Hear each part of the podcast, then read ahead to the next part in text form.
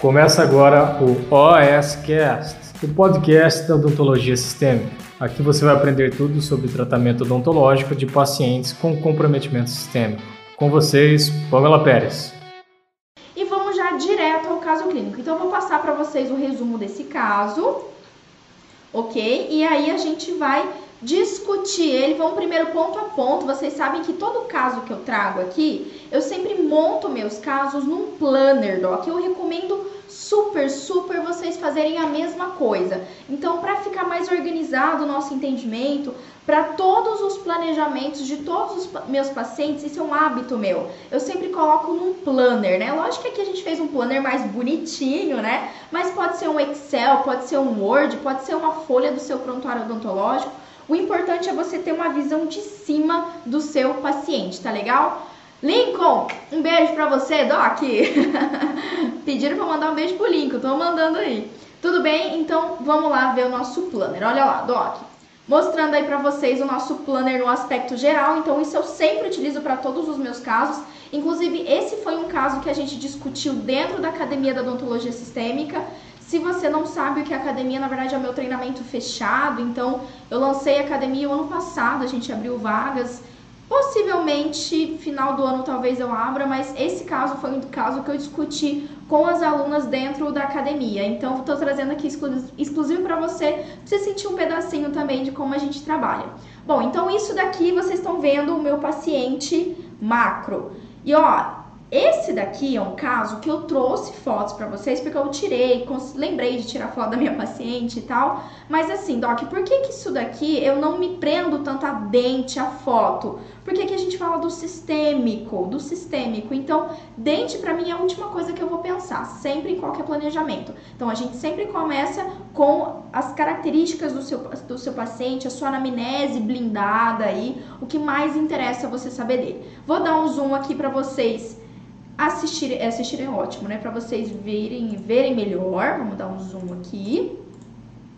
Ok? Então vamos lá. Essa é a paciente MCFL, 51 anos, do sexo feminino, e ela veio para o atendimento uh, do CEL de caráter eletivo. Então, essa daqui foi um caso que eu atendi no CEL, enquanto eu estava atendendo no CEL no interior aqui do meu estado. E aí ela veio para o atendimento, um atendimento eletivo, ela não estava com dor, já é um ótimo começo.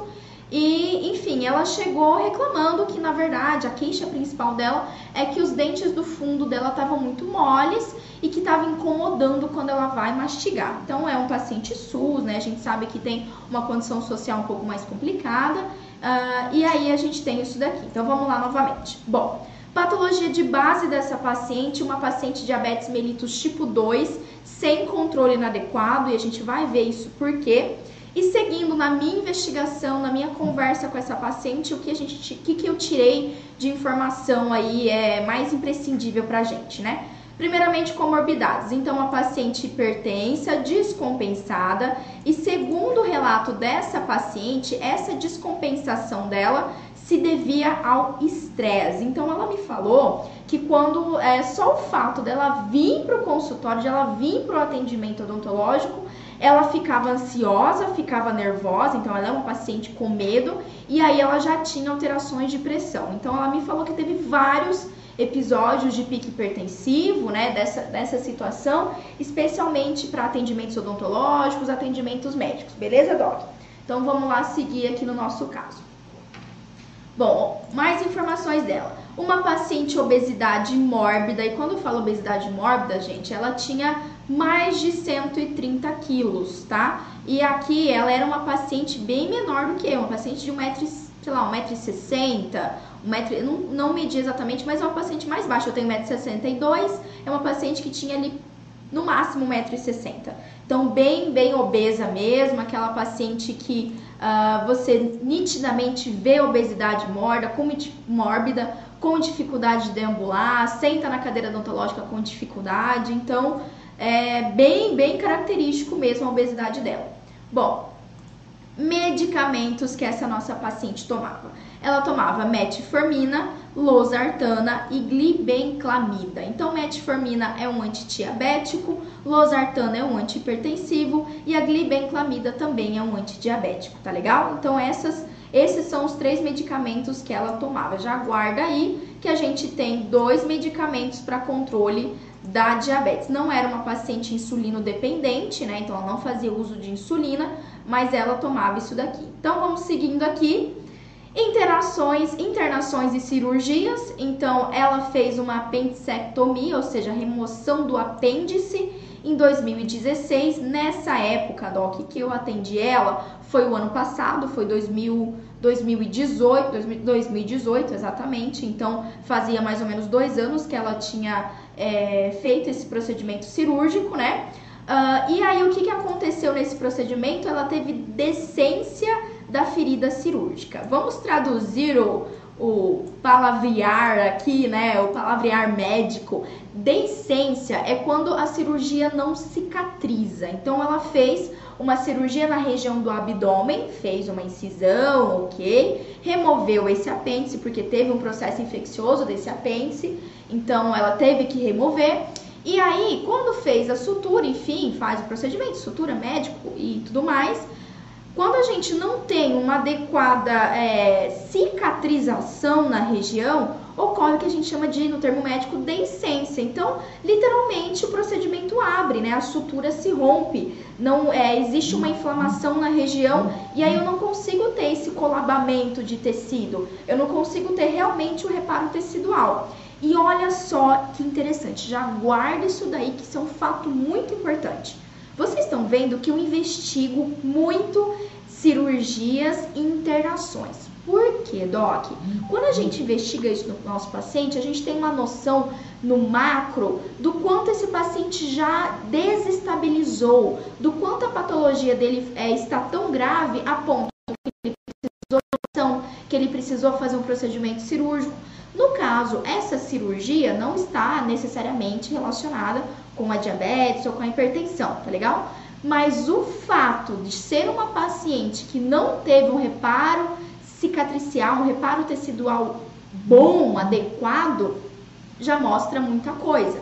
E aí, uma outra situação que ela me contou é que essa mesma cirurgia, ela precisou fazer mais duas, eu não lembro se foi duas ou três abordagens. Então, ela precisou refazer várias vezes essa, essa sutura, porque não cicatrizava a região cirúrgica. Mentira, eu acho que foi até mais, eu acho que eu tô subestimando aqui, ó. Aqui, ó, necessário, vou mostrar pra vocês, ó, tô subestimando. Necessário oito novas intervenções até cicatrização completa. E ela me falou também que ela passou por uma cesárea aos 12 anos. Imagina, gente, aos 12 anos ela engravidou e passou por uma cesárea. Então já tem todo um histórico bem complicado, histórico social bem complicado. E aí imagina, eu tava falando dois, três, né? Oito novas intervenções. Pode ter sido debridamento, ela não soube me explicar, né? Foi também há um, há um tempo atrás, dois, três anos atrás. Então, assim, é, pode ter sido um, debridamento da região cirúrgica, pode ter infeccionado, realmente esse caráter de deiscência, né? É o nome que se fala. Tudo bem? Então, cara, guarda isso daí, Doc, guarda que essa informação é importante. Vamos seguir aqui então no nosso caso, vamos lá vão ficar ouvindo os meus cliquezinhos, né? Então, aqui da essência. Alergias, então, essa paciente me relatou que teve, tem episódios de renite alérgica, então ela me falou que ela ficava assim com é, mudança de tempo, tempo seco, começava a coçar o nariz, ela espirrava bastante, então bem característico de uma rinite. E sim, eu enquadro a rinite alérgica dentro das alergias. Não é necessariamente, Doc, uma alergia, uma rinite alérgica, não necessariamente é uma alergia a um medicamento, a um alimento, mas já me mostra um paciente com características alérgicas, um paciente com uma certa sensibilidade a alergênicos, né, alérgenos, enfim. Então, isso já é um fato importante para a gente. Um paciente que tem constantemente rinite alérgica pode ter uma tendência, né, tem mais facilidade de desenvolver outros tipos de alergia. Então, essa informação também é muito importante, a gente tem que ter em mente no nosso planejamento odontológico. Vamos seguir então aqui, vamos lá. Medo de dentista. Ela relatou para mim muito medo na escala visual de medo, tá, Doc? Pamela, o que, é essa escala visual? Então, então, se você ainda não baixou o meu e-book, provavelmente você não vai entender isso. Mas se você já baixou e se você chegou lá no capítulo que eu falo sobre avaliação do medo, uma das ferramentas que eu uso e que está inclusive na literatura é uma escala visual de medo. Então, é uma escalinha com várias carinhas ali, um paciente feliz, não tenho medo, um paciente muito tenso, muito triste, com muito medo. E assim, ela deixou bem claro, eu nem precisei mostrar a escala para ela ela deixou muito claro para mim que ela tinha muito medo, que ela deixou de ser atendida por dentistas várias vezes. Por quê? Ela chegava no consultório odontológico, ficava com medo e tinha picos hipertensivos. Então ela me relatou que isso aconteceu diversas vezes. E assim, gente, claramente uma paciente ansiosa. Uma paciente, sabe aquela paciente que estava lá na recepção e aí você fala assim, eu chamei dona, dona M, né? Vamos colocar aqui dona Maria, né? Dona Maria, pode entrar, né? Sabe quando o paciente assim, ele dá uma respirada e dá um revirar de olhos, assim, tipo, ai meu Deus, agora é minha vez. Sério, ela fez, ela fazia isso todas as vezes, todas as vezes. Então, pra ela era tipo como ir, não sei, ela tava indo pro matadouro, não, não, não sei o que, que tinha na cabeça dela, mas ela tem muito medo, então claramente é uma, uma paciente visivelmente bastante ansiosa. Então, quando ela sentava na cadeira odontológica, por exemplo, ela olhava por todo o consultório, ela ficava com o olho arregalado, tudo que eu pegava na, ali no equipo, na minha bancada, ela olhava para ver o que, que era. Então, ó, nem preciso nesse caso fazer muitas avaliações, utilizar muitas escalas, porque o próprio corpo do paciente mostra isso. E, gente, eu já ouvi muito colega fazer piada disso dizer que isso é frescura de paciente. Ó, se você tem essa mentalidade, eu vou te dar uma notícia muito ruim. Você vai perder seus pacientes, tá? Você vai perder seus pacientes. Então a gente não pode, em hipótese alguma, negligenciar o medo do nosso paciente. Eu sei que às vezes a gente se depara com situações engraçadas, mas para a paciente não era. E para ela, assim, é uma luta interna do tipo, caramba, você não precisa ter tanto medo, você não precisa ficar assim tão ansiosa, mas é medo é algo, gente, que não dá para controlar. Não dá para você, você tenta ali, você faz aquele exercício mental, mas é algo que é muito, uh, é muito primitivo. Então, uma vez que você tem medo, o seu corpo, toda a fisiologia nossa, ela muda. Então a gente tem aumento de adrenalina, a gente tem aumento de cortisol, então a gente fica num estado de tensão. E isso com certeza vai atrapalhar o sucesso do nosso procedimento e pode levar o nosso paciente a ter uma intercorrência médica, tá legal? Então ela realmente era uma paciente de muito, muito medo, relatando aí, ó, episódios de crise hipertensiva antes dos tratamentos odontológicos. Tá legal? Vamos lá para avaliação física dessa paciente? Então, aqui a gente tem a anamnese, né? Ó, a anamnese está pronta do meu diálogo com ela. E aí eu faço a minha avaliação física inicial.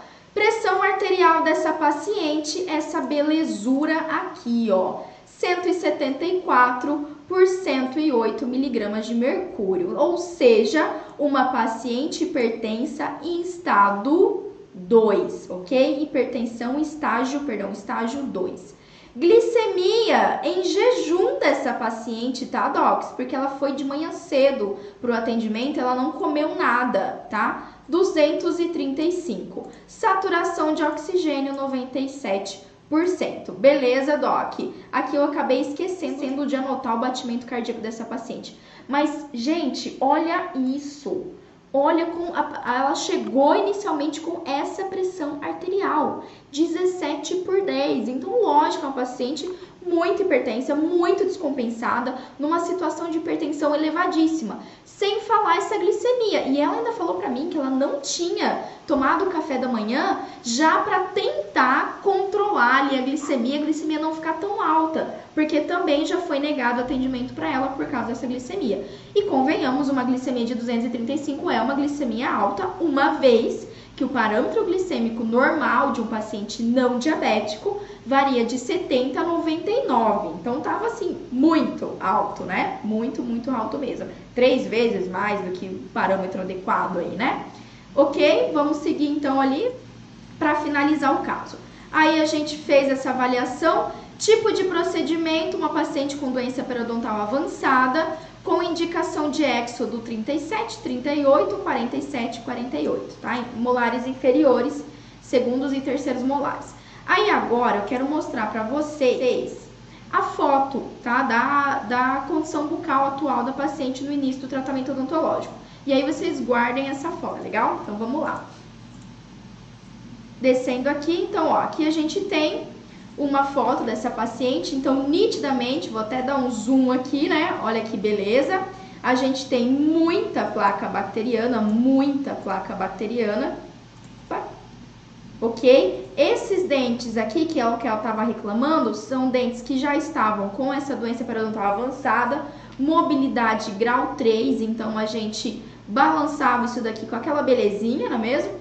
E notavelmente toda a placa bacteriana muito madura, né? Então aqui eu tenho uma outra foto, eu também já tenho uns desgastes dentais, mas toda essa região que vocês estão vendo, ó, bastante é, doença periodontal, suco bem profundo, ok? Deixa eu ver se tem mais fotos aqui. Aqui, ótimo, né? Então dá para você ver o acúmulo de placa, a supuração, uma gengiva extremamente inflamada, tá certo, Doc?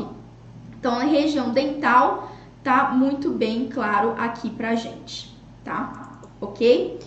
Muito bem. E aí eu pergunto para vocês, agora eu quero que você participe aqui comigo. O que a gente faz com uma paciente dessa, com uma pressão arterial dessa? Manda aqui para mim, manda aqui para mim, hashtag eu atendo, se você atende essa paciente, e hashtag Deus me livre se você não atende nem a pau e você manda essa paciente pro médico. Manda aqui pra mim, gente, manda aqui, ó, Sabrina, Gislaine, o Renan, o Frederico que tá aqui comigo no YouTube, que vocês estão aqui conversando comigo que, que vocês acham, Doc? Vocês fariam ou não? Vai aí que eu vou tomar um chazinho enquanto vocês me respondem. Hashtag aí, hashtag não faço de jeito nenhum ou hashtag é, eu atendo, né? Manda aí para ver o que vocês, para eu saber o que, que vocês estão pensando sobre esse caso aí, docs. Vou ter um pequeno delay, tá, gente? Vou esperar um pouquinho aqui, tem um pequeno delay. A galera toda migrou pro YouTube, hein? Quem tá aqui ainda não migrou pro YouTube, vai lá, gente. Migra pro YouTube. Nossa, tem um delay gigantesco. É tipo um delay de uns dois minutos, gente. Olha isso. É muito delay.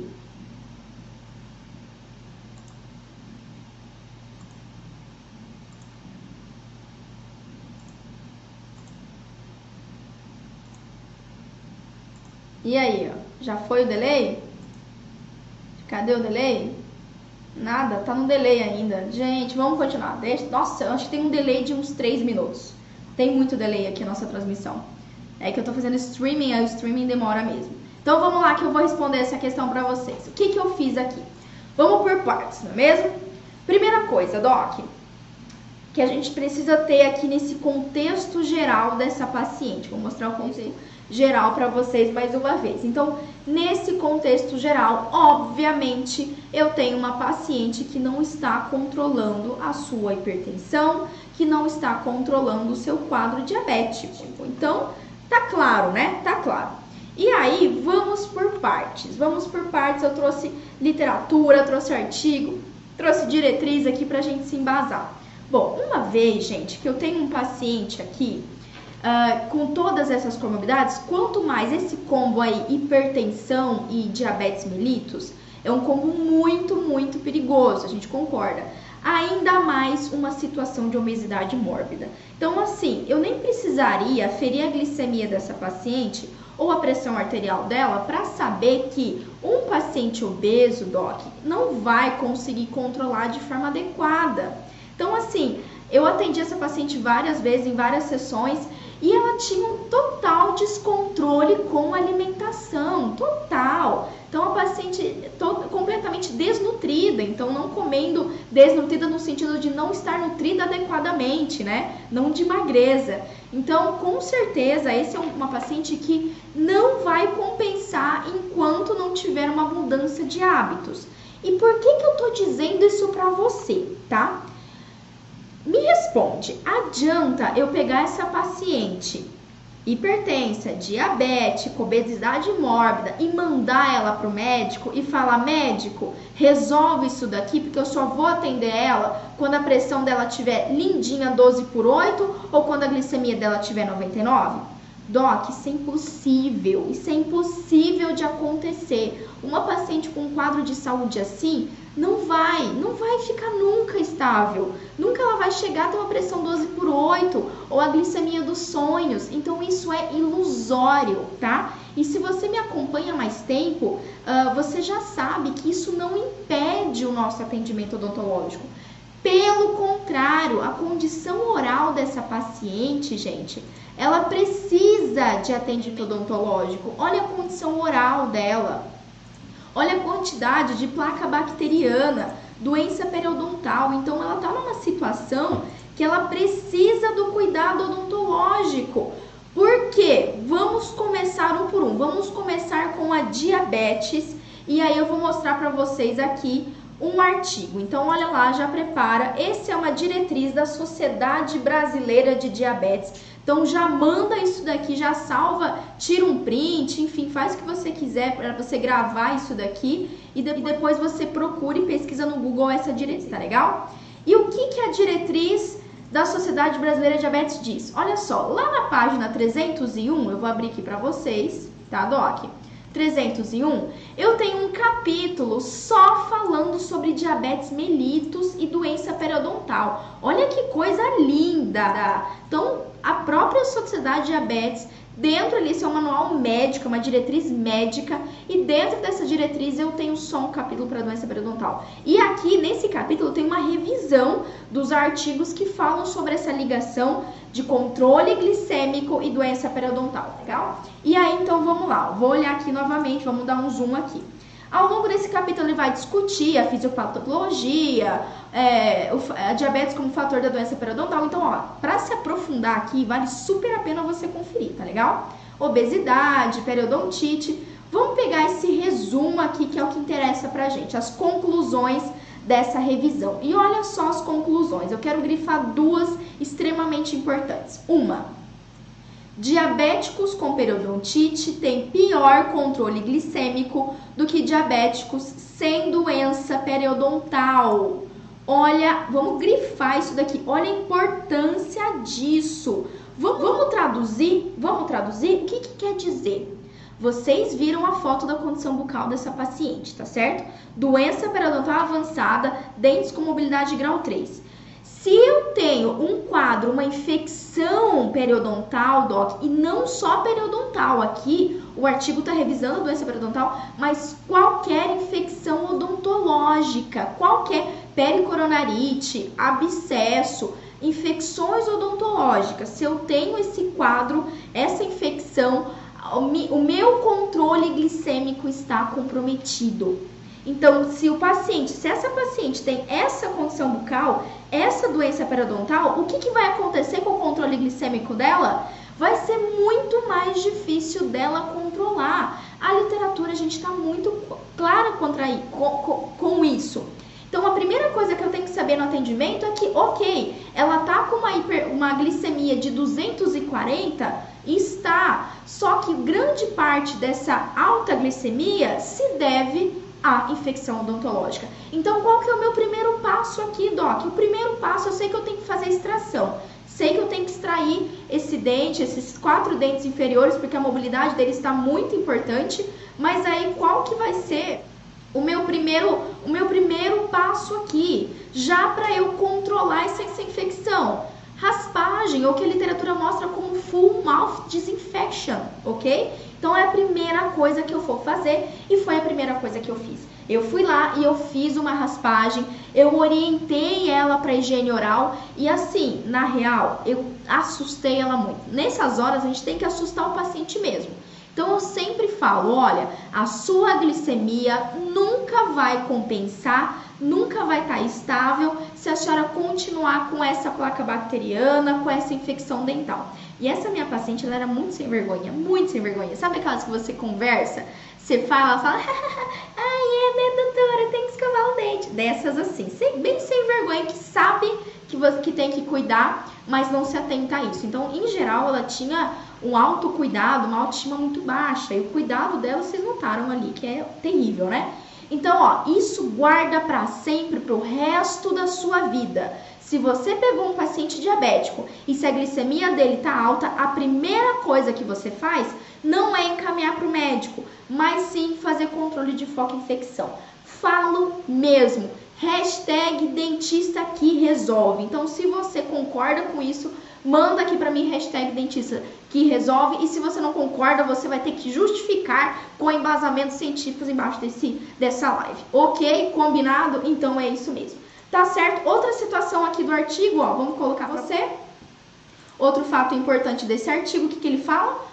O tratamento periodontal interfere no controle glicêmico de diabetes tipo 2. Vamos grifar. Tá aqui, Doc. Isso daqui foi uma revisão, uma, uma puta revisão da Sociedade Brasileira de Diabetes. Os artigos que tem aqui são essa revisão é de 2017 e 2018. Então, os artigos que tem aqui não são artigos velhos. E mesmo que fossem, isso daqui ainda não mudou. Isso não mudou, isso é fato. Tá legal? Então, ó, nunca mais eu quero saber da desculpa que eu não vou atender o paciente porque a glicemia dele tá alta. Essa paciente não estava num quadro de dor, não estava, não foi para um atendimento emergencial. Mas se fosse e se a glicemia dela tivesse ali 240, 270, a gente vai atender, a gente vai tratar o foco de infecção, porque aí sim eu vou conseguir fazer um bom controle. Christian, você coloca ali para mim o, o, a câmera mesmo. Top, Doc. Então, tenha isso em mente sempre, Doc, sempre. Essa é a primeira coisa que eu quero guarda aí para vocês essa diretriz. Essa é a primeira coisa que eu quero falar, tá certo? Então, foi a minha primeira abordagem aqui. Primeira coisa, full mouth, full mouth disinfection, ou seja, desinfecção de boca toda, raspagem, profilaxia, higiene da língua, higiene de mucosas, aquele belo bochecho de clorexidina e a primeira fase do tratamento foi isso. Isso aí, Maria, dentista que resolve. Ok? Então a primeira fase do tratamento foi esse. Foi eu controlar essa placa bacteriana e controlar a infecção periodontal. Ai, Pamela, mas eu não consegui fazer uma super pério. Não, tá, Doc, tá tudo bem. É você começar com alguma coisa. É, o que eu fiz aqui, ó, vou mostrar de novo pra você. O que eu fiz foi tirar essa placa bacteriana horrorosa. Olha isso daqui. É isso daqui que você tem que resolver, é desinflamar essa gengiva. Ah, não foi aquela super raspagem, motherfucker lá, aquela raspagem maravilhosa, mas você tem que começar com alguma coisa e a mouth disinfection é isso daí, é o seu ultrassom mandando velar e tentando desorganizar o máximo de placa possível. Beleza? Esse foi o primeiro passo, então, controle de foco de infecção. Aí eu ainda tinha que extrair esses dentes, certo? Bom, sabendo dessa glicemia, eu tinha uma outra situação para resolver, como você viu aqui também no caso. Vou voltar lá para você, Doc. É, é, era essa pressão arterial, né? O que, que eu faço com uma pressão arterial dessa daqui, Pamela? Bom, o que, que tem de importante nessa pressão arterial? Doc, guarda essa. Eu já falei isso várias vezes e eu vou falar quantas vezes forem preciso. É uma paciente com ansiedade. O pico hipertensivo dela é por causa de ansiedade. Então ela faz uso da medicação, ela faz ali o losartana dela. Só que ela é uma paciente obesa, isso dificulta logicamente o controle de hipertensão arterial mas ela é ansiosa, extremamente. Então, assim, eu não tenho nem dúvida. Eu não tinha nem, não precisei nem pensar que sim, era uma paciente direto, indicação para sedação leve. Então, qualquer atendimento, o primeiro atendimento dela, o primeiro eu fiz ali é, a profilaxia, orientação de higiene oral, prescrevi já clorexidina para ela fazer bochecho em casa, já comecei por isso. E aí, posteriormente, o segundo atendimento já foi fazer a raspagem. E eu sabia que ela ia ficar muito ansiosa.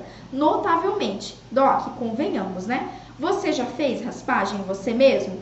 Ultrassom é um negócio assim do capeta, aquele negócio. Dá muita sensibilidade dental. O Cristiano fica rindo das minhas coisas aqui.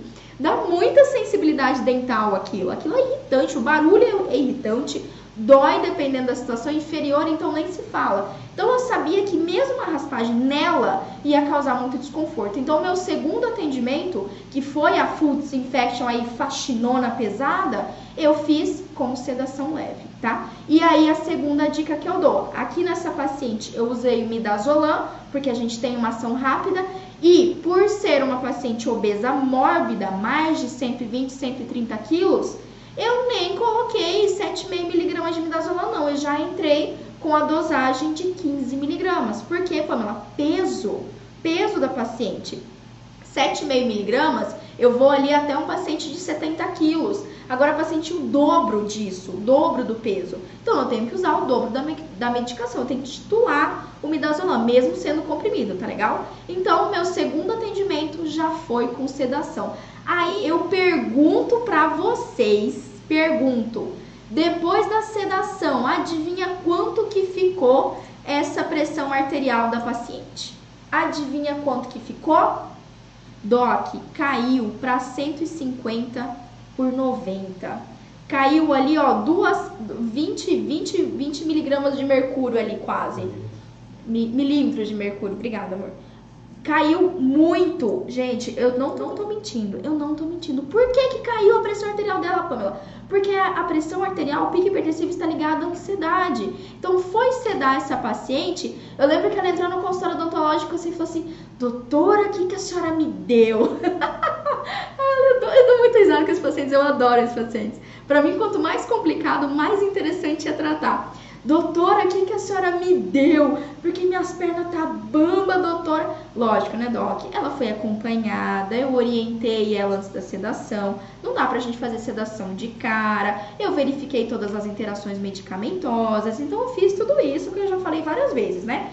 Mas, do jeito que ela entrou no consultório odontológico, o oxímetro, a gente monitorou, a saturação se manteve regular, não teve quadro de taquicardia, então o batimento cardíaco dela variou ali entre 80, 85, ficou uma paciente estável e nem viu o que aconteceu. Nem viu, tá certo? Então, segundo atendimento, sedação, foods infection, já fiz raspagem. Doc, do terceiro atendimento para frente, foi tudo lindo, tudo lindo. Então eu fiz sedação em todos os atendimentos dela ali uma vez por semana no consultório, fazia sedação e aí eu comecei a fazer as exodontias indicadas nesse caso. Depois aí eu fiz a dentística, que é mais tranquila, né? Porque nesse caso a prioridade aqui é o controle de infecção, inclusive, como eu falei, para ajudar ela no controle hiperglicêmico, tá legal? Então esse daqui foi a abordagem que eu fui fazendo ao longo do atendimento, tá? Deixa eu lembrar coisas importantes que eu preciso dizer para vocês. Ah, rinite alérgica, eu citei lá, né? E aí, Pamela, rinite alérgica, alérgica é algo importante? Como eu citei, Doc, pacientes com rinite alérgica têm uma tendência à alergia. Então, se o paciente te fala já que tem rinite, você já investiga mais. Investiga se ele não teve outros episódios alérgicos, se tem medicamentos que ele não pode tomar, se ele já teve algum problema com anestésico odontológico, tá legal? Então você já investiga porque existe uma chance maior. Não contraindica nenhum atendimento, não é necessário você passar um medicamento ou um tipo de anestésico ali com menor chance de alergia. Não, não se preocupa com isso, mas é só pra gente ficar atento e investigar um pouquinho mais as alergias, tá legal? E assim seguir o meu atendimento. Então, na terceira sessão, uma nova, uma nova sedação leve e aí eu fui fazendo extração por extração. Fica a dica, tá? Nessa paciente aqui, como vocês viram, ó, eu tenho indicação de quatro é, exodontia de quatro elementos dentais. Deixa eu abrir de novo aqui para vocês. 37, 38, 47, 48. Então, Doc, são dentes posteriores, tá? Dentes posteriores, Uh, a gente sabe que são dentes maiores, então a exposição do alvéolo é maior, é uma cirurgia geralmente um pouquinho mais cruenta na região posterior. E quando a gente fala de terceiro molar, vocês sabem que são aqueles dentes com aquelas raízes maravilhosas, né? Aí agora eu vou dar a próxima dica de manejo para vocês. Vocês guardam isso pro resto da vida. Que isso assim é muito, muito, muito mais seguro vocês atenderem. Quatro dentes para extrair. Pergunta para mim se eu extraí tudo numa paulada só. Não, não fiz. Por que, que a Pamela não faz isso? Eu tenho uma paciente, ok, hipertensão eu já consegui controlar com a sedação, mas eu ainda tenho uma paciente obesa, eu ainda tenho uma paciente que senta com dificuldade, que caminha com dificuldade, eu ainda tenho uma paciente que eu estou orientando a higiene oral e ela melhorou muito, tá? Com a orientação melhorou muito. Pena que eu não tenho foto de depois, mas melhorou bastante com o cuidado odontológico, com as orientações, então ela conseguiu escovar melhor. Nossa, de uma semana para outra foi total. Pamela, como que você conseguiu isso com uma paciente com esse cuidado? Assustando, assustei a bichinha. Falei mesmo, falei que, ó, a sua glicemia vai piorar. Ó, fiz um terremoto, uma tempestade em copo d'água proposital. Nessas horas eu exagero mesmo. Por quê? Para a paciente se conscientizar que se ela não manter uma higiene, uma higiene adequada, uma gengiva saudável, a diabetes dela vai para o resto da vida, sempre vai ficar desse jeito. Sempre não vai conseguir para atendimento odontológico e pior, vai perdendo dente por dente por dente. Ela já não tinha os posteriores praticamente, né? Inclusive depois ela foi mandada para reabilitação. Tá legal? No caso, o colega protesista que era do céu. Tudo bem? Então, ó, o que, que eu faço nessa situação então? Pamela, o que, que eu fiz? Fiz um dente, uma exodontia. Peguei ali, não lembro se foi, eu acho que eu comecei com o 37, não foi nem o terceiro molar. Comecei ali com o segundo molar que mais estava incomodando ela, também tem essa questão. Comece por aquilo que está mais incomodando o paciente e que você vê que é um pouco mais fácil. O legal de você fazer uma exo numa situação de doença periodontal é que quando você finaliza o procedimento, você consegue uma sutura praticamente em primeira intenção. Então, assim, você tem ali quase que uma total oclusão da ferida cirúrgica. Então, isso é muito melhor para você ter um processo de cicatrização. Então, ali, extraiu o dente, ok? Já a paciente já estava orientada, já tinha feito a raspagem, então a infecção periodontal gengival já tinha melhorado muito. E aí eu fiz a primeira exodontia. Suturei, tá certo? Fiz clorexidina, gente, usem clorexidina. Vai fazer procedimento, o paciente pisou, vai fazer anamnese no seu paciente, vai fazer anamnese, exame clínico no seu paciente, bochecho de clorexidina. A gente tem que usar clorexidina. Vocês não fazem ideia os milagres que clorexidina faz. Vai por mim. Então, é uma paciente que já estava usando clorexidina no dia do atendimento, então fiz toda, tudo tem que ser feito uma cirurgia que você sabe, é, antisepsia e tudo mais. E aí fiz a exo, suturei bem fechadinho, primeira intenção praticamente, e passei clorexidina para essa paciente. Eu sei que agora vocês estão se perguntando, tá? Pode ser até que a galera já mandou aqui, já mandou para mim alguma pergunta.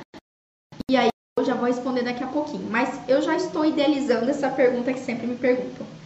A pergunta que você me pergunta, eu tô meio redundante hoje, mas tudo bem. Uh, Pamela, você fez antibiótico terapia, né? Dá para fazer antibiótico terapia? Bom, aí eu vou te responder de duas formas, tudo bem? A primeira forma que eu vou te responder vai ser embasado com a literatura. Então eu quero te mostrar um artigo, um artigo que eu gosto muito, que eu uso muito, vou abrir aqui para vocês. Ó, vocês já estão vendo aí esse artigo, tá legal? Deixa eu pegar ali, ó. Esse artigo, gente, ó, Oral Surgery e ele fala sobre é, cirurgia oral para pacientes com comprometimento sistêmico. Então aqui ele cita inúmeras patologias, entre elas diabetes. Então deixa eu voltar lá e eu quero que vocês olhem isso daqui, tá? Olha o que, que esse artigo traz pra gente. Ele fala, Doc, que o nível de glicose tem que ser, né, a glicemia tem que ser aferida sempre antes de qualquer procedimento cirúrgico, né? Então a gente tem que utilizar ali, ó, a glicemia, aqueles testes, as fitinhas para aferição de glicemia. Então, se você vai atender um paciente, especialmente um paciente descompensado, todo atendimento odontológico você afere a glicemia desse paciente todo atendimento odontológico, tá legal? Então você vai furar o dedinho dele, vai ter ali no seu consultório um glicosímetro que é rapidinho, você na hora já consegue saber, afere e confere a glicemia desse paciente. Isso é a primeira coisa que você vai fazer, não só no início, mas a cada atendimento. Então é a recomendação aqui da literatura. E aí ele fala o seguinte também, ó, os trata tratamentos podem ser realizados com segurança se a glicose estiver entre 5 e 15 mols por litro, tá? Ah, deixa eu aqui, perdão, gente, esqueci de mostrar aqui. Ok? Então, ó, tratamento pode ser realizado, então presta atenção, tratamento odontológico pode ser realizado com segurança no paciente diabético, com a glicemia entre 5 e 15 mols por litro. Traduzindo, Paulo, o que, que é esse, quanto que será em, em milímetros, né, em, em miligramas por decilitro? Ó, 5 mol representa 90 e 15 mol representa 170. Então tá aqui, ó, para você não dizer que é a Pamela que tem as ideias malucas. Não, tá embasado, Doc. Tá claro. Então, até segundo a literatura mais recente, esse artigo aqui eu acho que ele não é de 2018 a 2017, tá? Essa revisão. E aí, uh, glicemia até 270, você pode fazer o atendimento com segurança, tá? E já tem alguns artigos que relatam que glicemia até 250 não há indicação de terapia ou profilaxia antibiótica.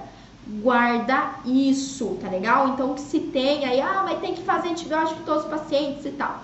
Calma. Agora vamos entender esse conceito. Vamos entender um pouquinho esse conceito.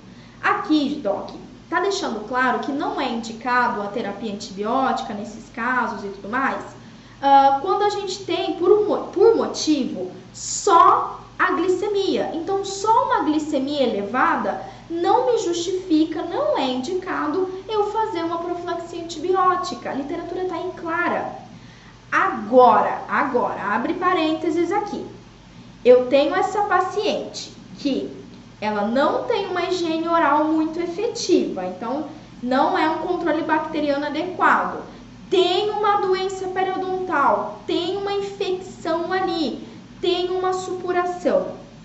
Ou seja, seria indicado eu fazer uma terapia no caso? Sim, seria. Sim, seria. Quando que eu decido se eu vou fazer uma terapia num paciente diabético? Você tem que analisar tudo isso. Você tem que analisar se é um, um, um processo, uh, ele está com uma doença periodontal, com supuração, se é ali um procedimento em região infectada, tá? E como está o controle de higiene dessa paciente. Por que, Doc? Eu vou explicar por quê. Depois de algumas semanas, depois que eu orientei essa paciente, ela estava fazendo um controle adequado de escovação, de higiene, então já não tinha mais aquela placa toda ali. Eu já tinha feito full mouth disinfection, então já tinha feito a faxina, ou seja, quando eu extraí o dente dessa paciente com essa glicemia, eu não fiz terapia antibiótica. Eu fiz analgesia, fiz ali um anti-inflamatório pós o atendimento, ok? Na verdade, dela, eu acho que não foi nem anti-inflamatório, eu usei um, cortico, um corticosteroide. Usei, acho que uma dexametasona, não lembro agora. Mas fiz o medicamento para dor, tá certo? E não precisei. O que eu passei e o que eu orientei e o que eu reforcei clorexidina, clorexidina 0,12%. Por quê? A gente tem que lembrar que clorexidina é um antimicrobiano, muito potente, inclusive, ok? Então, ele ali, se a paciente tiver um cuidado com a região cirúrgica, com a ferida cirúrgica, eu vou ter sucesso no meu procedimento odontológico, tá legal? Isso que é massa. Fiz um dente, vou esperar ali, vou fazer meu pós-operatório. Vejo se a paciente sentiu dor, depois ali de 5, 7 dias o paciente volta no meu consultório. Se necessário, volta em dois dias, em três dias. Não existe uma regra, Doc. Depende do seu procedimento. Como eu fiz uma sutura em primeira intenção, ficou bem fechadinho, ela voltou, se eu não me engano, em cinco dias, que foi quando ela remarcou. Adivinha como é que estava a cicatrização dela? Bem melhor, bem melhor, tá certo? Agora, por quê? Porque eu tive todo esse cuidado, eu falei da alimentação, eu falei da medicação, e aí eu vi que, vi que alguém me perguntou aqui já é, na. A Gislaine me perguntou se o valor glicêmico dela diminuiu. Gislaine, diminuiu, diminuiu com a Full Mouth Disinfection e com eu cafucando essa paciente e dizendo para ela que, ó, a senhora vai tomar essa medicação no horário, porque ela não tomava, tem mais essa, vai fazer no horário. Enquanto a senhora estiver tratando comigo, eu falo mesmo, eu não quero saber de ficar comendo farofa, de ficar comendo macarrão, de ficar comendo batata, de ficar. E pior que era Páscoa. Era Páscoa, ela teve a cara de pau de olhar para mim e falar assim: Ai, doutora, mas é Páscoa, a senhora vai me deixar sem nem um chocolatinho? Ai, meu Deus, desse jeito, desse jeito. Dá vontade de pegar o tamanho. Não, pior que eu falei isso pra ela, assim: olha, eu vou pegar o meu tamanho que eu vou tacar na senhora, a senhora me fala um negócio desse. Mas não vai mesmo, enquanto a senhora tiver sobre o meu cuidado, o meu atendimento odontológico, a senhora não vai abusar da alimentação, a senhora vai fazer pelo menos durante o atendimento odontológico. Porque senão, dona, dona Maria, a senhora vai. Não vai ter uma cicatrização, vai infeccionar, vai doer. Nossa, fiz o terror, fiz o terror. Então, fi, fiz mesmo, fiquei na orelha dessa paciente e por isso que eu tive sucesso e por isso que eu utilizei, eu não precisei utilizar antibiótico terapia. Mas isso é muito particular, isso é muito do contexto geral do seu paciente. Então, assim, só a glicemia, só a alteração glicêmica não é indicação para terapia, mas você tem que observar todo o contexto do seu paciente. Porque sim, se você julgar necessário, faça. Não há problema algum, faça. Tá legal, Doc? Tá legal? E aí, fiz um, voltou, a cicatrização dela foi excepcional, foi excelente. E aí eu fiz os do, o, o, que tava do ladinho e na próxima sessão, na minha última sessão, eu já fiz dois de uma vez e deu tudo certo. Deu realmente tudo certo. Então a paciente não teve nenhuma intercorrência, não teve mais pique hipertensivo, se manteve mais estável, inclusive por causa da sedação, e eu tive uma excelente cicatrização. Finalizado, encaminhei ela para prótese, para reabilitação lá no céu. Top, aqui. Esse foi o meu caso, então, para vocês. Pergunta no. Temos perguntas, então vamos lá. Pessoal que está no Instagram já vai encerrar daqui 10 minutos aí, então, ó, se eu não conseguir responder, vocês me perguntam, deixa eu pegar aqui já de volta. Vocês me perguntam lá no YouTube, tá? Mas eu vou tentar responder. Vamos lá. H3, ah, oi, professora Diana, ou a professora Ana Cecília que está aqui comigo, gente. Dia 21 agora, de, é, dia 21 de setembro, estarei em Natal com as minhas queridas professora Ana Cecília, professora Diana e o professor André Tinoco. Estou muito ansiosa para encontrar vocês. Bom, ela perguntou assim: Oi, Pamela, boa noite. O que você acha dos artigos que descrevem a clorexidina como um agente que atrapalha a cicatrização? Nossa, excelente pergunta, doutora. Eu não sei se é a doutora Diana ou se é a doutora Ana Cecília, mas olha, na verdade, eu vou ser sincera para você, eu nunca peguei nenhum artigo, isso é uma coisa nova para mim. E eu vou te pedir um favor, me manda, me manda. Não, isso deve ser pesquisa nova, ainda não tinha pego nada. Assim, o que eu posso te falar de forma completamente empírica, né, apenas com a minha vivência clínica, é que ela nunca me atrapalhou, pelo contrário, sempre me ajudou. Clorexidina sempre me ajudou, nunca atrapalhou no processo de cicatrização. Nossa, me ajudou em situações de alveolite, enfim, várias, várias situações. Então isso é novo para mim, inclusive é interessante se você depois puder me mandar esse artigo. Nossa, super quero ler, inclusive para fazer conteúdo e trazer aqui pra gente. O que eu já li sobre clorexidina é sobre resistência bacteriana, né? Já citei, infelizmente, especialmente uso em UTI e tudo mais. Mas isso é novo para mim. Obrigada por você trazer esse tema aqui. Realmente é novo, não conheço, quero investigar mais, quero saber mais, muito legal. Bom, vamos lá então responder o YouTube, né? O Renan falou aqui, não faria depois da aula, provavelmente que mude de ideia. Então, ó, Renan, espero que você tenha mudado de ideia, tá legal? A Gislaine falou bem parecido com o caso que eu estou atendendo. Ótimo. O Frederico falou assim: poderia prescrever amoxi com metronidazol? Frederico, eu não tenho o hábito de, com, é, de combinar antibióticos. Eu sei que a moxiclometronidazol é uma indicação, inclusive, para o tratamento periodontal, né? Então, assim, eu gosto de partir da forma menos invasiva e, sinceramente, do arroz com feijão. Porque não adianta nada eu fazer ali um antibiótico e tudo mais se eu não orientei a higiene dessa, dessa paciente, se eu não fiz a é, full mouth disinfection, perdão. Então, assim, às vezes, é, às vezes não, grande maioria das vezes o feijão com arroz é o que resolve. E você já mata muita coisa aí que depois você precisa, tipo, encher o paciente de antibiótico. No procedimento, na situação que eu vi, eu não usei nenhum antibiótico, né? Como eu falei, eu usei só clorexidina. Mas depende, então não sei, vai que essa paciente você tinha que fazer um tratamento periodontal mais complexo, mais extenso, né? Eu não sou periodontista, então depende muito da sua escola. Aqui não tenho hábito de utilizar misturadinho, assim, geralmente eu uso uma mox e tudo mais, tá legal? Dica da Sabrina, é, Pamela, você usou clorexidina dentro da bolsa periodontal? Sim, uso. Uso e rico bolsa periodontal com a clorex total. Frederico Midazolam, usei Midazolam, uh, extraí os quatro dentes de uma vez, não já respondi, não, eu fui fazendo um, Aí quando eu vi que ela teve uma ótima cicatrização e um bom reparo, aí eu fiz o restante. E ó, por que que inclusive eu fiz gradativamente? Pelo histórico dessa paciente, ela fez uma cirurgia, fez a remoção de apêndice e ela teve deiscência na região, na, na ferida cirúrgica, teve que fazer reabordagem, então assim, provavelmente ela estava completamente descompensada, não sei como foi o procedimento e tudo mais. Então eu fiz o terror, eu fiz o terror mesmo nessa paciente. É um terror do bem, lógico, né? Um terror com carinho para despertar esse, essa atenção nela, despertar é, ela ter esse cuidado, esse autocuidado. Mas é por isso que eu fiz um por um, né? Então vamos testar, vamos aos poucos. A gente não é obrigada a fazer tudo de uma vez, não tem por que isso. Não tem por que de cara você já fazer um procedimento, um procedimento extremamente invasivo. Então vai aos poucos, tira só um dente, avalia. Ficou legal? Pô, não ficou. Digamos que foi péssima a cicatrização dessa paciente. Aí possivelmente eu entraria com uma terapia antibiótica para as próximas, próximas exodontias, tá? Mas como foi tudo bem, então deu tudo certo.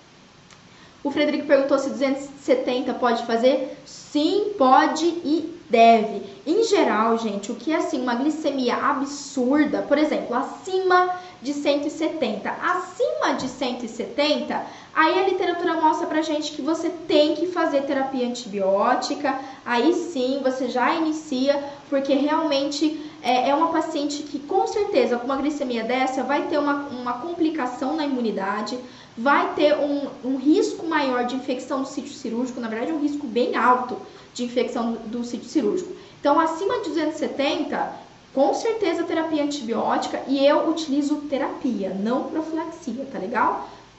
Pra frente, talvez um dia eu consiga trazer uma live explicando a diferença e a aplicabilidade, né, de terapia, profilaxia, mas eu, nesse caso, é, eu utilizo a terapia, tá bom?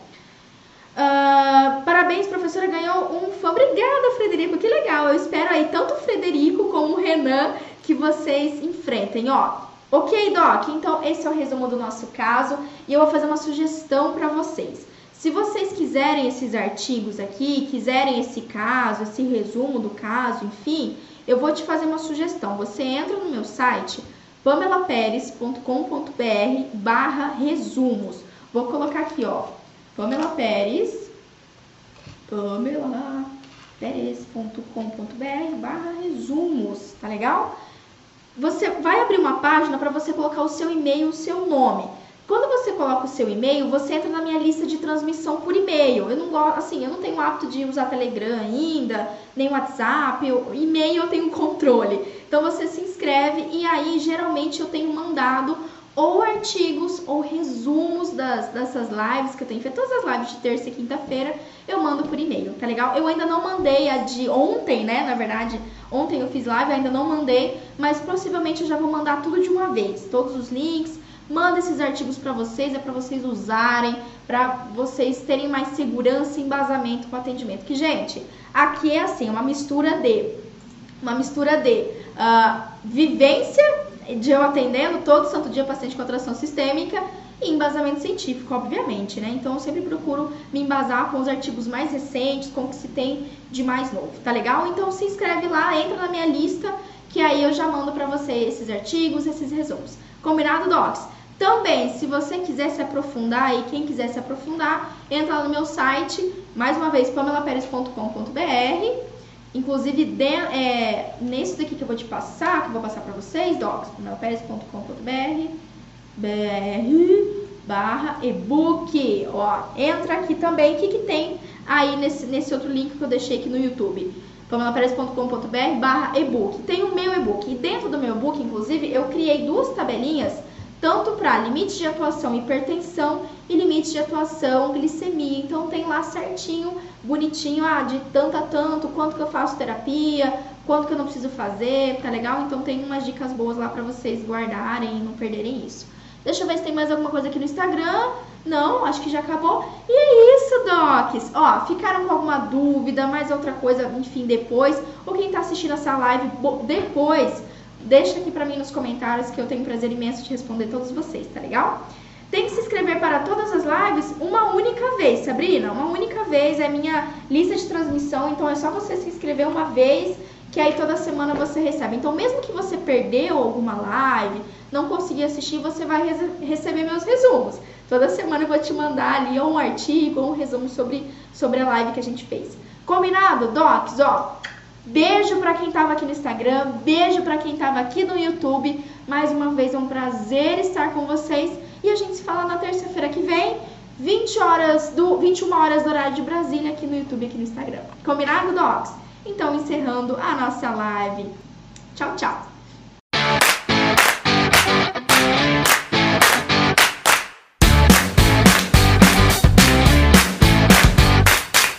Você ouviu o OSCast, o podcast da odontologia sistêmica. Se você gostou desse episódio, tem muito mais nas nossas redes sociais. Siga-nos no Instagram, arroba Pamela P. Pérez, e no nosso canal do YouTube, Pamela Pérez. A gente se vê na próxima. Um abraço, até mais.